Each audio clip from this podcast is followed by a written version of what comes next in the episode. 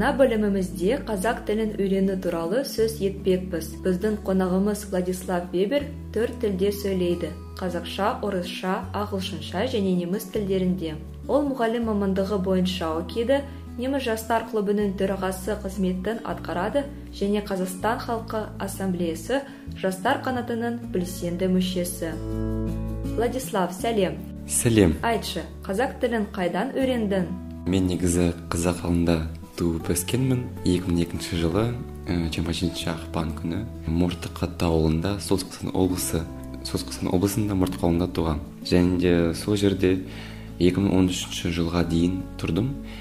Және он үшінші жылы көкшетау маңындағы нефтебаза ә, поселкіне көшіп келдім. Негізінде мен достарыммен сыныптастарыммен бала кезімнен бастап бойжеттім және де олармен бірге бізде болған жалғыз қазақ мектебіне бардым. Сонда мен қазақ мектебінде жеті жыл бойы оқыдым қазақша. Өз алғысымды менің ә, мұғалімдерге білдіргім келеді.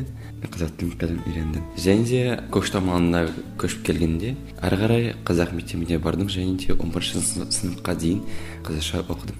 Сенің ойыңша жаңа тілді атап айтқанда қазақ тілін меңгерісі келетіндер ең алдымен не нәрсеге назар аударуы керек? Бүгінгі таңда қазақ тілі меңгеру бойынша көптеген жиналыстар өткізілуде және де көптеген көптеп талқылануда өйткені қазір біз көре аламыз қай жерде қандай адамдар қазақша сөйлейді және де біздің үкіметіміз ә, тырысады қазақ тілін қалай насихаттау жастарға және де жастар оқысын ары қарай қазақ тілімізді дамытсын алға бассын және де егер ә, бір адам қазақ тілін үйренгісі келсе менің ойымша ол, ол адам ә, ең алдымен тұрған жеріне мән беру керек. Өйткені қазақ тілін үйренгенде адам көп сөйлеу керек. Егер ә, тек қана сабаққа барса сол сабақтарға сабақтарда тек қана қазақ тілінде сөйлесе оған қиын болады. Егер ол мысалы көршісі қазақ болса қазақша сөйлей алса соған барып қазақша сөйлеп солай ә, бұл адам өз қазақ тілін дамыта алады.